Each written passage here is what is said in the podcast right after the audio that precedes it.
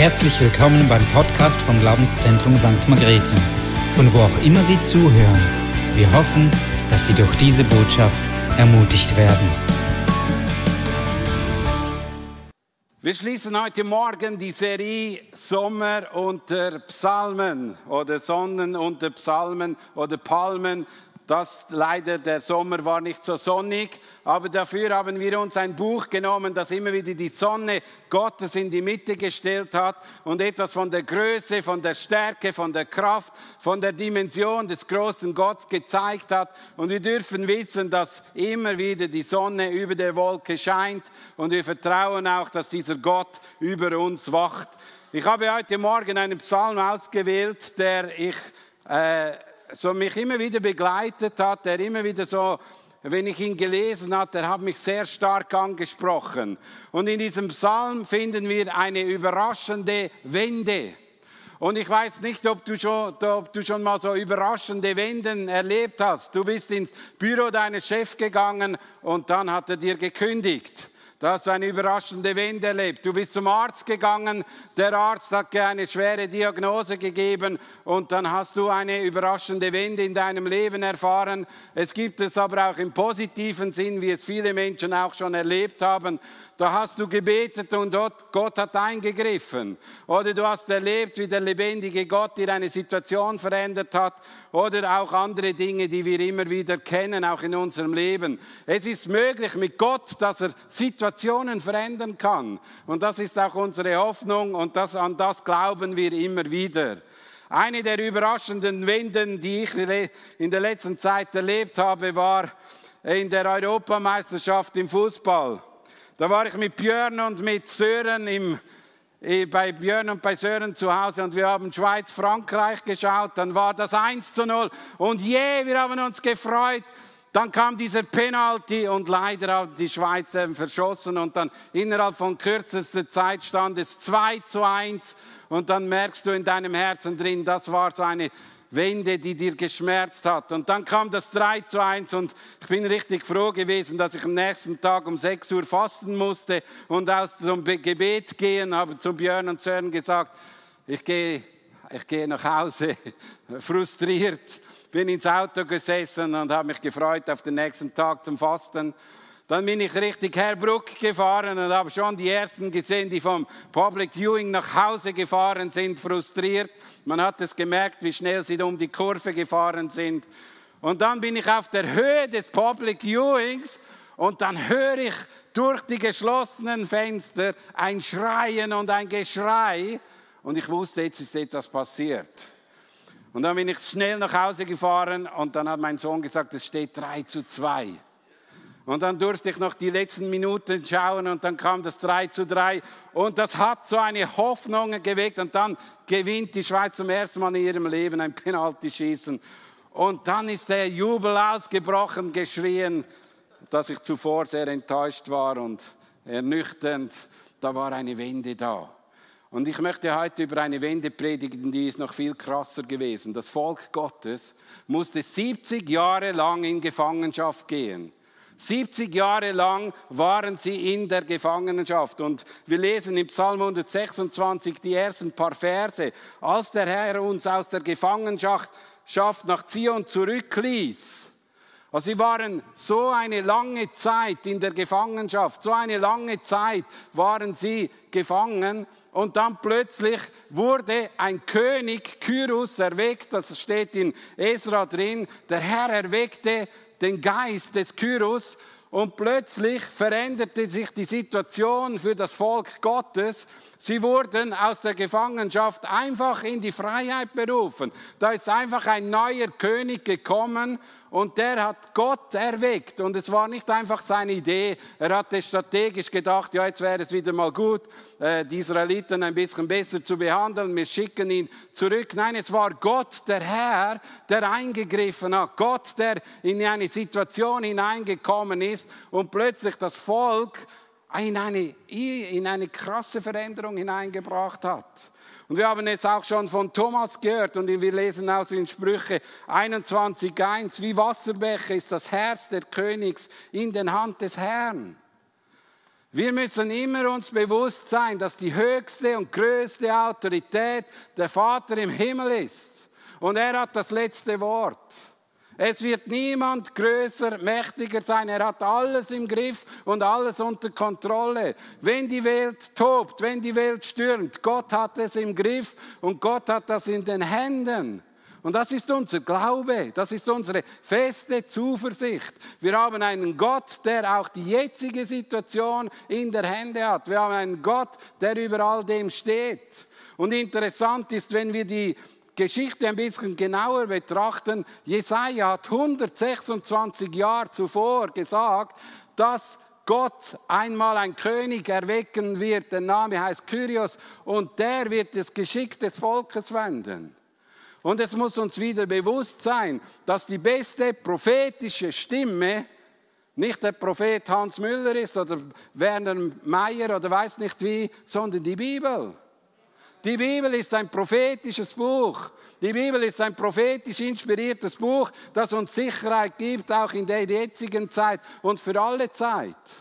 Und 126 Jahre zuvor sagt dieser Jesaja folgende Punkte: Es wird ein König kommen mit diesem Namen. Und das gibt uns Sicherheit, dass Gott alles im Griff hat. Er weiß schon, vor 2.000, 3.000 Jahren wusste er, in welcher Situation wir uns heute befinden. Er ist überhaupt nicht in Panik, Leute. Wenn wir in Panik sind, er ist es nicht. Weil wir wissen, die, wir wissen, was auf uns zukommt. Wir wissen, was uns in Zukunft beschenkt wird. Auch wenn es hier noch bergabwärts geht, noch schlimmer wird, noch krasser wird. Wir dürfen wissen, dass wir in eine ewige Herrlichkeit gehen werden, wo wir ständig mit Gott zusammen sein werden. Und ich suche nicht das Schöne hier auf Erden, sondern das Beste im Himmel. Und das ist die Wende in deinem Herz und in meinem Herz, die geschehen muss. Wir suchen nicht das Paradies auf Erden, sondern der Herr im Himmel. Und wir werden auf diesen Herr des Himmels vertrauen können. Und es wird eine gewaltige Veränderung geschehen in unserem Leben, wenn wir in die Ewigkeit eingehen werden. Weil es ist etwas anderes als das, was hier auf Erden ist. Das ist vergänglich, das wird ewig sein. Und das soll unser Herz bewegen und das sollte uns auch im Herzen drin einfach sicher machen, dass trotz all dem, was ist, auch wenn so viele Waldbrände geschehen, auch wenn noch so viele Konflikte geschehen werden, Gott hat es im Griff. Er hat es im Griff. Und das muss in unserem Herzen tief verankert sein, weil das gibt uns die Sicherheit, nicht die Umstände des Lebens, sondern das Vertrauen in den lebendigen Gott. Und das ist mir wichtig, dass wir aus dieser Perspektive an diesem Psalm hineingehen, dass Gott schon wusste, was diese 70 Jahre bedeutet für das Volk. Natürlich wissen wir, das Volk hat sich selbstständig in diese Gefangenschaft hinein gefördert, weil sie haben nicht auf ihn gehört, sie haben nicht gemacht, was er wollte, sie haben sich von Gott distanziert, sie haben eigene Wege gegangen und Gott hat einfach mal gesagt, so jetzt ist fertig, jetzt geht ihr mal wieder neu mit anders hin. Und Gott hat eingegriffen, auch hier. Und es bewegt uns manchmal, es geht nicht, die Welt geht nicht immer, es wird, wir werden reicher, wir werden schöner, wir haben es besser, wir haben es einfacher. Es wird nur leichtes gehen hier auf Erden. Sondern Gott hat uns etwas anderes verheißen. In allen schwierigen Umständen bin ich derselbe. Auch im dunklen Tal ist mein Stecken und Stab. Überall bin ich da und werde dich führen und leiten. Wenn ich an diesem Psalm 126 hineingehe, dann möchte ich einfach auch noch mit dem beginnen, was mich bewegt hat. Ich habe die erste Predigtserie, die ich in Glarus gehalten habe, waren diese, vier, diese 14 Stufen Psalmen vom Psalm 120 bis 134, die Wallfahrtspsalmen sind, die das Volk Gottes, wenn sie sich auf Jerusalem hinbewegt hat. Jerusalem ist ja etwa 830 Meter über Meer. Man merkt, wenn man dorthin geht, dass es dann den Berg hochgeht. Und es ist so ein Weg, der, der nicht einfach ist, aber dass man immer wieder daran erinnert, was Gott getan hat in diesen Versen, in diesen 15 oder 14 Psalmen. Die könnt ihr auch mal zu Hause durchlesen. Markus hat schon ein Psalm draus genommen, wo es darum geht, dass wir wieder daran erinnert werden, auf dem Weg, unterwegs, wer unser Gott ist. Und es ist so wichtig, wenn wir unterwegs sind, dass wir uns auf Gott fokussieren und wissen, dass er auf unserer Seite ist und dass er mit uns vorangeht. Und solche Psalmen wurden dann gesungen, um sich bewusst zu werden, wir gehen jetzt auf Jerusalem, wir gehen an den Tempel, wir wollen dem lebendigen Gott begegnen. Und wir glauben jetzt mit diesen Erinnerungen, können die Situationen, wo wir drin stehen, vielleicht auch für unsere Situation, für unser Leben eine Veränderung haben. So ist es nicht nur ein Psalm damals, sondern ist es auch ein Psalm für uns. Weil du und ich, wir sind Pilgerer, wir sind unterwegs. Wir haben hier keine ewige Heimat. Wir sind unterwegs, wir sind hierher hingestellt worden das ist ein Geschenk, dass wir in diese Gegend hineingestellt wurden. Das ist eine Gnade Gottes, die wir erleben durften. Aber wir sind unterwegs und wir sind auf dem Weg, Gott immer wieder zu begegnen, Tag für Tag. Stunde für Stunde, Jahre für Jahre. Es ist unsere Bewegung, dass wir uns zu Gott aufmachen und vorangehen. Wenn wir in diese, nochmals zurückgehen, in diese, so eine Wende hineinkommen, dann gibt es ja Emotionen. Und ich möchte heute drei Emotionen anschauen, die uns in diesem Psalm begegnen. Und der erste Punkt ist Dankbarkeit, wie es in der Einleitung auch gekommen ist. Psalm 126, 1 steht, als der Herr uns aus der Gefangenschaft nach Zion zurückkehren ließ, da war es uns, als träumten wir. Wir lachten und jubelten laut vor Freude. Und das ist eine interessante Emotion. Jubeln, Freude, Begeisterung, wenn wir mit Gott unterwegs sind. Nicht nur im Fußball, nicht nur an den Olympiaden, sondern wenn wir Gott erleben, sollte Emotionen geweckt werden, die in uns Freude wecken. Und das ist so wichtig, dass das nicht einfach nur ein damals war oder ein, ja, wir Schweizer oder wir Deutschen oder Österreicher, wir sind so bescheiden in diesen Emotionen. Aber wenn Gott eingreift, dann wird etwas gelöst, etwas freigesetzt, etwas verändert. Da können wir von den Latinos, von den Afrikanern lernen. Es wird etwas freigesetzt an Freude. Und ich wünschte mir so mehr diese Freude am Herrn, weil das ist eine Stärke. Und wenn du 70 Jahre in Gefangenschaft bist, und 70 Jahre waren für das Volk nicht ganz einfach. Wir lesen von einem König, dieser König, der wird beschrieben in 2. König 25, 27 bis 30, der ist 37 Jahre lang in der Gefangenschaft gewesen. Es war nicht so, dass dieser Mensch dann einfach irgendwo ins neue Land gekommen ist und da war alles easy, sondern er wurde in die Gefangenschaft geführt und nach 37 Jahren wurde er begnadigt und durfte wieder am Alltagsleben teilnehmen. Und diese Gefängnis zur damaligen Zeit waren ein bisschen anders. Da warst du in einer Zisterne, in einem Loch unten, da bist du alleine gewesen. Und nach 37 Jahren kommst du aus dieser Gefangenschaft heraus und darfst wieder Anteil nehmen. Es wird nicht viel beschrieben, was die Volk Gottes in, in dieser Gefangenschaft durchmachen musste. Aber wir lesen so ein Daniel und seine Freunde. Wenn sie ein bisschen den Glauben bezeugt haben, mussten sie in die Löwengrube, mussten sie in den Feuerofen. Also man merkte, da war ein Spannungsfeld. Der Glaube wurde immer wieder auch etwas herausfordernd in der Fremde. Der David durfte, durfte nicht beten und dann haben sie ihn erwischt und dann wurde in eine schwierige Situation hineingeführt. Und ich denke, der Daniel, und ich denke, das soll auch in unserem Leben einfach bewusst sein. Damals war es auch nicht einfach in den 70 Jahren Gefangenschaft. Wir lesen hier von Menschen, die in privilegierten Stellungen gewesen sind. Wie musste es dem Volk gehen, die einfach als Sklaven irgendwo gearbeitet haben? Die mussten echte Drecksarbeit machen. Und das über eine längere Zeit. Vergleichbar mit dem Volk in Ägypten, als sie den hintersten und letzten Dreckjob machen mussten. Und ich denke, wir sind uns das manchmal nicht so ganz bewusst, dass man zum Volk Gottes gehören kann und doch schwierige Wege gehen muss. Und dass es vielleicht auch mal dazu gehört, dass wir nicht einfach nur Sonnenschein haben, sondern dass wir in diesen Momenten, wo Druck kommt, das kann ich dir sagen, wo Druck bewegt, und das haben wir auch in dieser Zeit gemerkt, dann merkt man, wer vertraut und wer jammert. Wer vertraut und wer jammert, das merkst du. Und das ist, das ist immer so. Wo Druck geschieht, wo wir herausgefordert werden, da wird es nicht einfach sein. Aber umso schöner ist, wenn man nach 70 Jahren eine Veränderung erleben darf.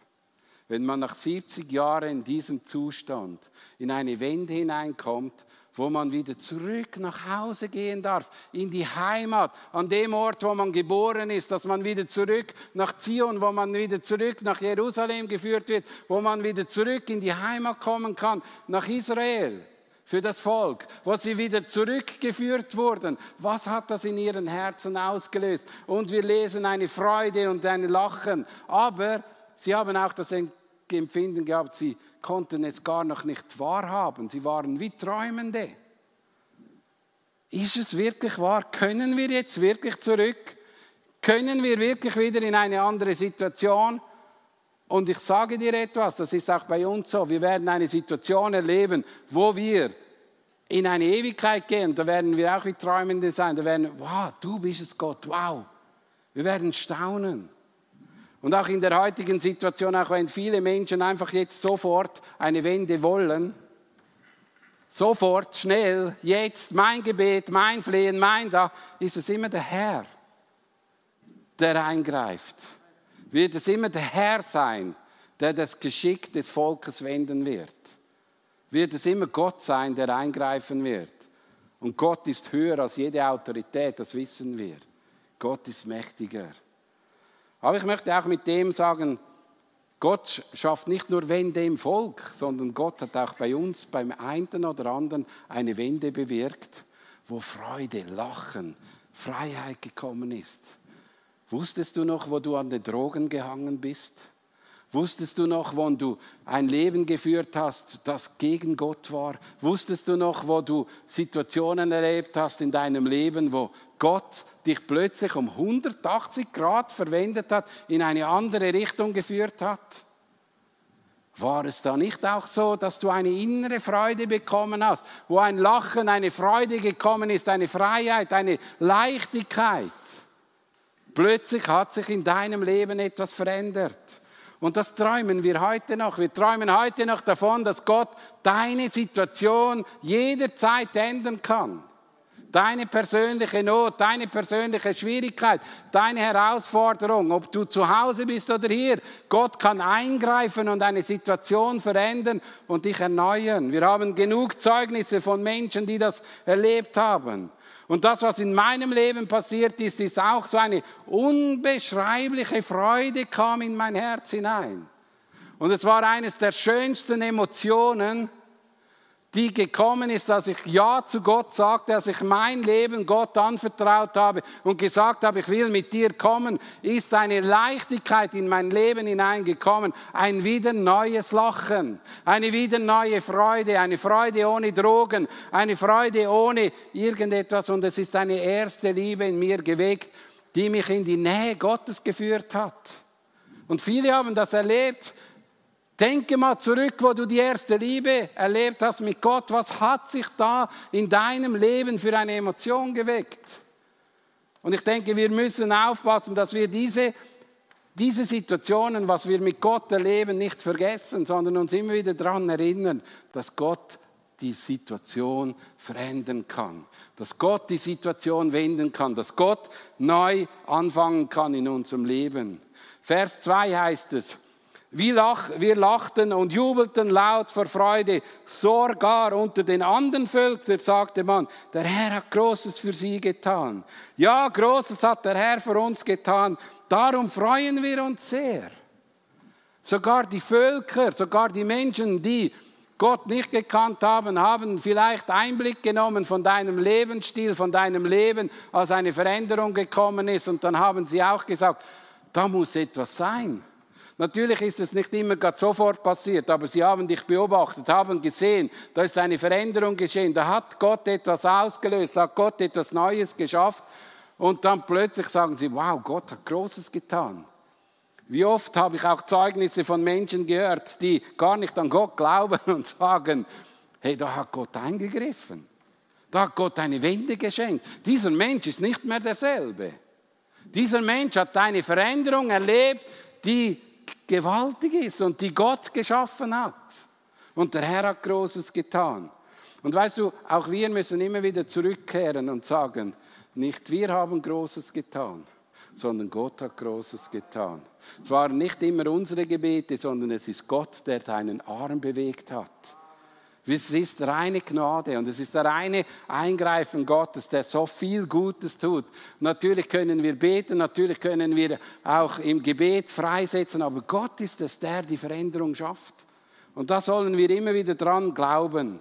Galater 2,20 sagt, nicht mehr ich bin es, der lebt, nein, Christus lebt in mir und solange ich noch diesen irdischen Leben habe, lebe ich im Glauben an den Sohn Gottes, der mir seine Liebe erwiesen und sich selbst für mich hingegeben hat.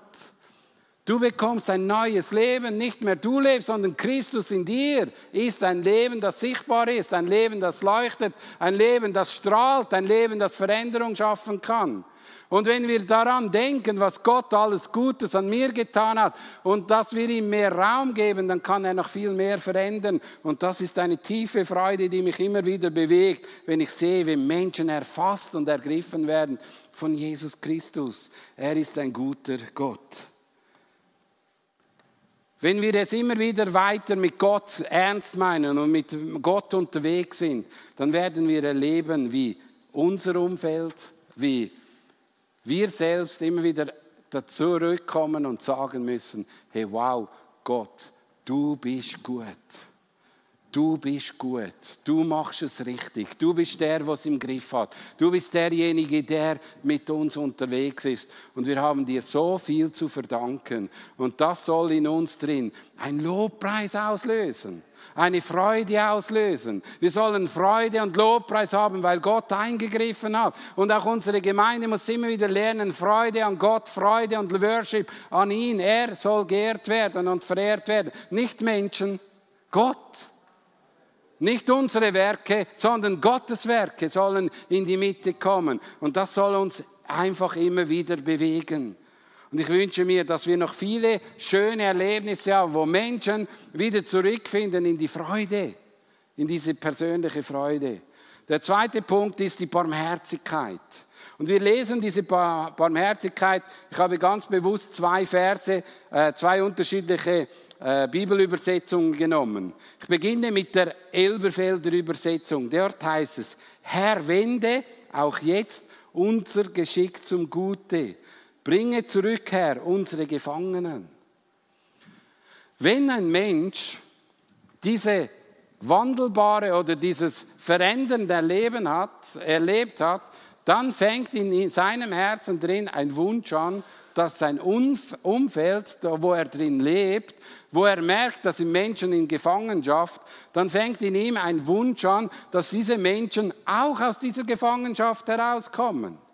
Und dieser Psalmist hatte eben auch diesen Wunsch, dass noch die ganze Volk zurückkommt, weil wir lesen in Esra und Nehemiah, dass nur ein Teil zuerst zurückgegangen ist und ein zweiter Teil später zurückgekommen ist. Und sein Wunsch und sein Gebet des Psalmisten war, dass alle aus der Gefangenschaft rauskommen.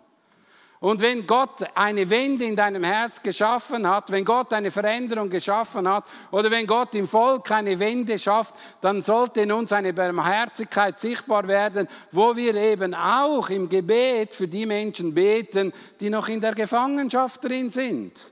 Dann denken wir nicht zuerst an uns, Schauen wir zurück und bauen wir unsere eigenen Häuser, bauen wir alles auf, sondern wir wünschen uns zuerst, dass diese Menschen zurück aus der Gefangenschaft kommen.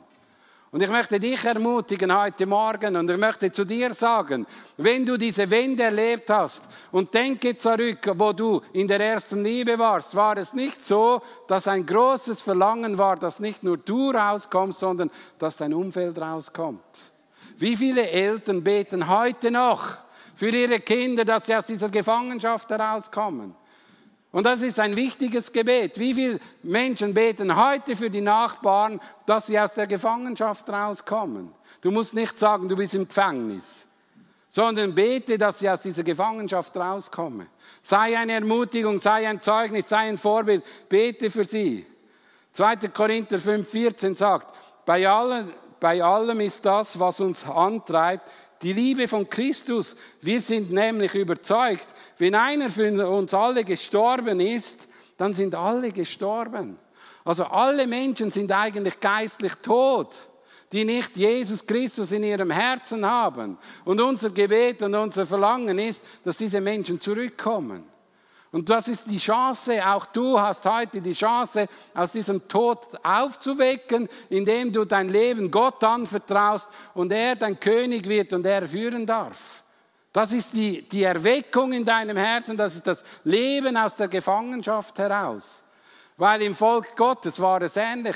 Als sie aus der Gefangenschaft herauskamen, sind sie wieder in die Beziehung zu Gott geführt worden, weil man hat den Tempel aufgebaut, man hat wieder die Ordnungen aufgebaut, man hat wieder diese, diese Beziehung aufgebaut. Und wenn du aus der Gefangenschaft rauskommst, dann muss dieses Aufbauen passiert, diese Anbetungsstätte in deinem Herz, dass du den lebendigen Gott hast. Und eines der ersten, das dich bewegen wird, ist die Retterliebe.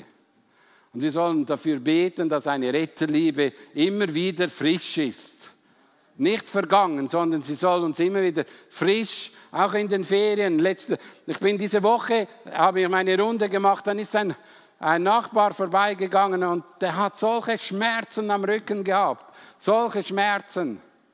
Und dann kannst du mit ihm über den Glauben reden, kannst sagen, bete ich, darf ich beten für dich? Und die Menschen sind nicht abgeneigt, weil die Schmerzen sind so stark, sie wollen sie rausschmeißen. Und dann ist das deine Chance, dass du einfach beten darfst. Was hast du zu verlieren? Was haben wir eigentlich zu verlieren, dass wir so wenig unseren Gott bekennen? Was haben wir zu verlieren? Gott will, dass wir diese Liebe wieder bekommen, auch das Feuer der ersten Liebe, wie es der Psalmist auch so ausdrückt. Ich will, dass meine Familie, meine Nachbarschaft, mein Freundeskreis, mein Arbeitsplatz mit dem Evangelium errettet wird. Der zweite Punkt ist die Fürbitte für den momentanen Zustand. Das sagt die weitere Übersetzung, die, äh, die Einheitsübersetzung. Herr, wende auch jetzt unser Geschick zum Guten. So wie du die ausgetrockneten Bäche im Südland wieder mit Wasser füllst es ist ja auch nicht nur ein Psalm, der jetzt in diesem Moment geschrieben ist, der Psalmist, der ein Erlebnis gemacht hat mit Israel, sondern es ist ein Wallfahrtpsalm und man, hat an eine man wurde an eine Situation erinnert, die du vielleicht jetzt drin stehst. Vielleicht hast du eine Not, vielleicht hast du eine Situation, wo du wieder eine Wende brauchst in deinem Leben. Und so kannst du in diesem Moment daran denken, wende unser Geschick wie damals, in der Vergangenheit oder wie damals, als du den Herrn erlebt hast, dann ist es wichtig, dass wir Gott groß machen. In diesen Momenten wieder zurückerinnern, dass Gott da ist, dass er uns noch nicht verlassen hat, dass er das Geschick wenden kann.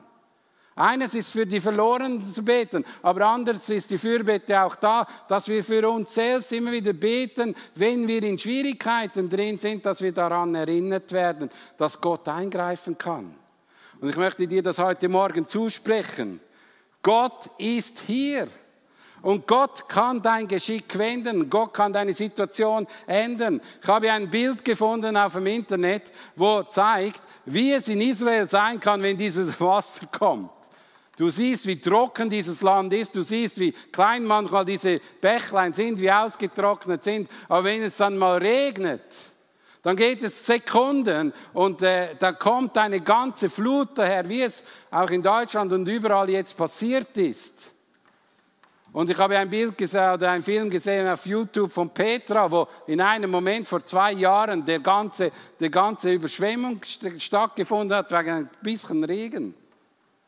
Und es sollte uns einfach bewegen, Gott kann in einem Moment die Situation verändern. In einem Moment die Situation erneuern. Und in einem Moment kann das Wasser wieder richtigem Ort fließen. An einem Moment kann der Strom wieder kommen, den du dich so sehnst. Du bist trocken im Herz und du sehnst dich nach Meer, nach Feuer, nach Liebe, nach Saft. Oder du hast eine Situation, wo du wieder brauchst und da kann Gott in einem Moment hineinkommen weil wir glauben, denn, Gott, denn für Gott ist nichts unmöglich. Nichts. Er kann alles und er wird alles können. Und das ist das, was mich ermutigt. Hey, wenn du heute in einer Situation drin bist, dann darfst du zu ihm kommen und erinnere dich immer wieder an Situationen, wo du schon erlebt hast, wie Gott eingegriffen hat. Sag's dir selbst, hey, damals am 14.05.1932 habe ich das erlebt. Wenn du nicht so alt bist, kannst es auch gestern sein oder vorgestern. Habe ich etwas Großes erlebt. Nimm es zurück und sage, hey, wow, ich habe das erlebt und nehme das in die Fürbitte mit und vertraue, dass Gott die Geschicke wenden kann. Und zum Schluss der dritte Punkt, Ermutigung. Hört niemals auf zu säen. Wer unter Tränen die Saat ausstreut, weinend geht der Seemann jetzt über die Äcker, mit sich trägt er den Samen zur Aussaat. Auch wenn Schwierigkeiten sind, wenn schwierige Umstände sind, sollen wir nicht aufhören zu säen, zu säen, zu säen. Nicht aufhören, dran zu bleiben, zu säen, das Wort Gottes zu säen, äh, auch Zeugnis zu geben von der Größe Gottes. Nehmt euch viel mehr Zeit, wieder das Wort Gottes zu streuen, Zeugnisse zu geben, erzählen, was Gott Gutes tut. Wir sind viel zu gefangen von dieser momentanen Situation. So viel Blödsinn kommt, so viel Blödsinn geschieht, aber ist doch egal, sehen wir das Evangelium, weil das bringt Veränderung. Das wird das Geschick der Gesellschaft verändern. Das ist der Same, der äh, Veränderung bewirkt. Das ist die Kraft, die Leben bewirkt. Das ist der Schutz für dein Leben. Das Sehen des Evangeliums.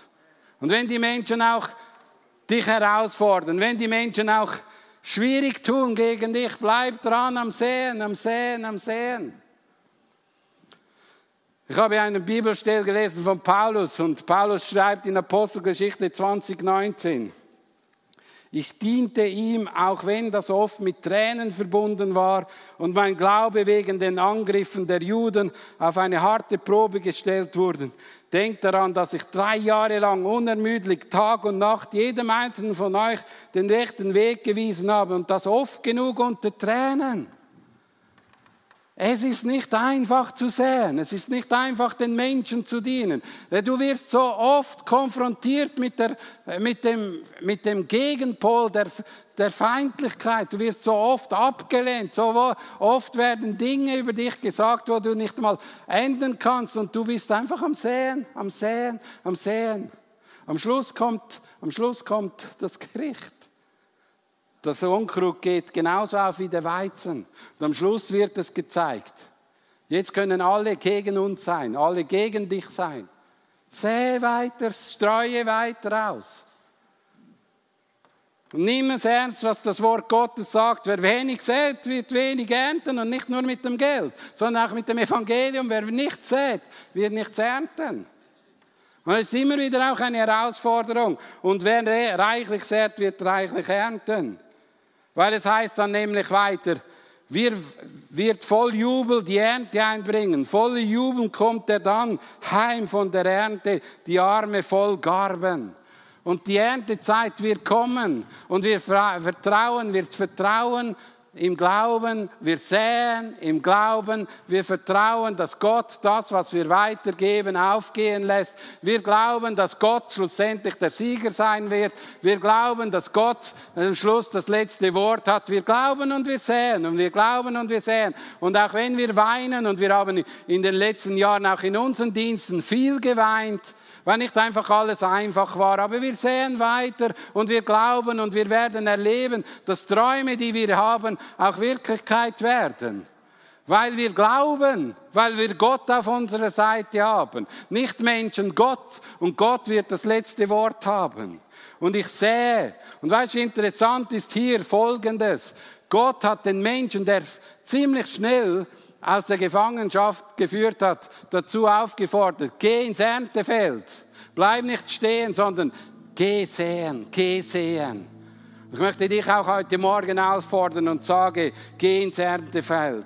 Bleibe dran, höre nicht auf zu sehen. Bleibe an dem, was dem Guten. Erzähle das Gute, proklamiere das Gute. Wende, wende das an, was Gott dir aufs Herz gegeben hat. Lass dich nicht vom jetzigen momentanen Zustand so einnehmen, dass du Tag und Nacht mit dich mit Sachen beschäftigst, die nicht mit dem Wort Gottes und mit Gott zu tun haben. Und da ist nicht nur die jetzige Situation, da gibt es Netflix, da gibt es andere Dinge, die dich auch so einnehmen können. Versuche dein Leben aus Gott heraus zu dienen und fang an zu sehen und vertrauen, dass Gott etwas Großes tut. Im Psalm 30, und 6, 30 Vers 6, das ist die letzte Folie, denn nur ein Augenblick dauert sein Zorn, aber ein Leben lang seine Güte. Noch am Abend weinen wir, doch am Morgen kehrt wieder Jubel ein. Glauben wir das? Hey, glauben wir das? Gott wendet unser Geschick. Gott wendet unsere Situation. Wir sind dran. Es kann nur besser werden für uns, die mit Gott unterwegs sind. Wir werden in die Ewigkeit einziehen. Keine Sorgen, keine Schmerzen, keine Leid, kein Trauer. Wir sind auf das fixiert. Und wir wollen heute Morgen auch das Abendmahl aus dieser Sicht herausnehmen. Jesus Christus ist für dich gestorben. Er hat sein Leib gebrochen. Er hat sein Leben hingegeben. Sein Blut hat dich reingewaschen. Du darfst dich auf dem Weg befinden. Wenn Jesus dein Freund und dein Retter ist, darfst du dich auf dem Weg befinden in die Heimat, wo Gott ist. Und nehmen wir das Abendmahl aus dieser Sicht heraus. Gott ruft dich in die Heimat, Gott ruft dich zu sich. Und wenn du eine Situation hast, dann komm auf dem Weg nach vorne und bete, Gott, wende mein Geschick, wende meine Situation. Wenn du eine Krankheit hast, die Heilung braucht, dann bete, wende mein Geschick. Wenn du Situationen hast, die du nicht verändern kannst, wende dein Geschick. Wir machen es wieder so mit dem Abendmahl. Wir fangen hinten an, die hinterste Reihe so nach vorn kommen, von außen her und dann so zurückgehen. Und da hat der Schellene, nimmt das mit an den Platz und dann essen wir das Abendmahl. Wir nehmen es selbst ein, aber wir trauen Gott Großes zu. Vater, ich danke dir auch, dass du derjenige bist, der uns heute Morgen begegnet und unser Geschick wendet, auch in der jetzigen Situation. Wende unser Geschick. Wende unsere Situation. Lass uns wieder zu träumenden, lachenden, erfüllenden Personen werden, wo Gott Großes tut. Ich danke dir dafür. Amen.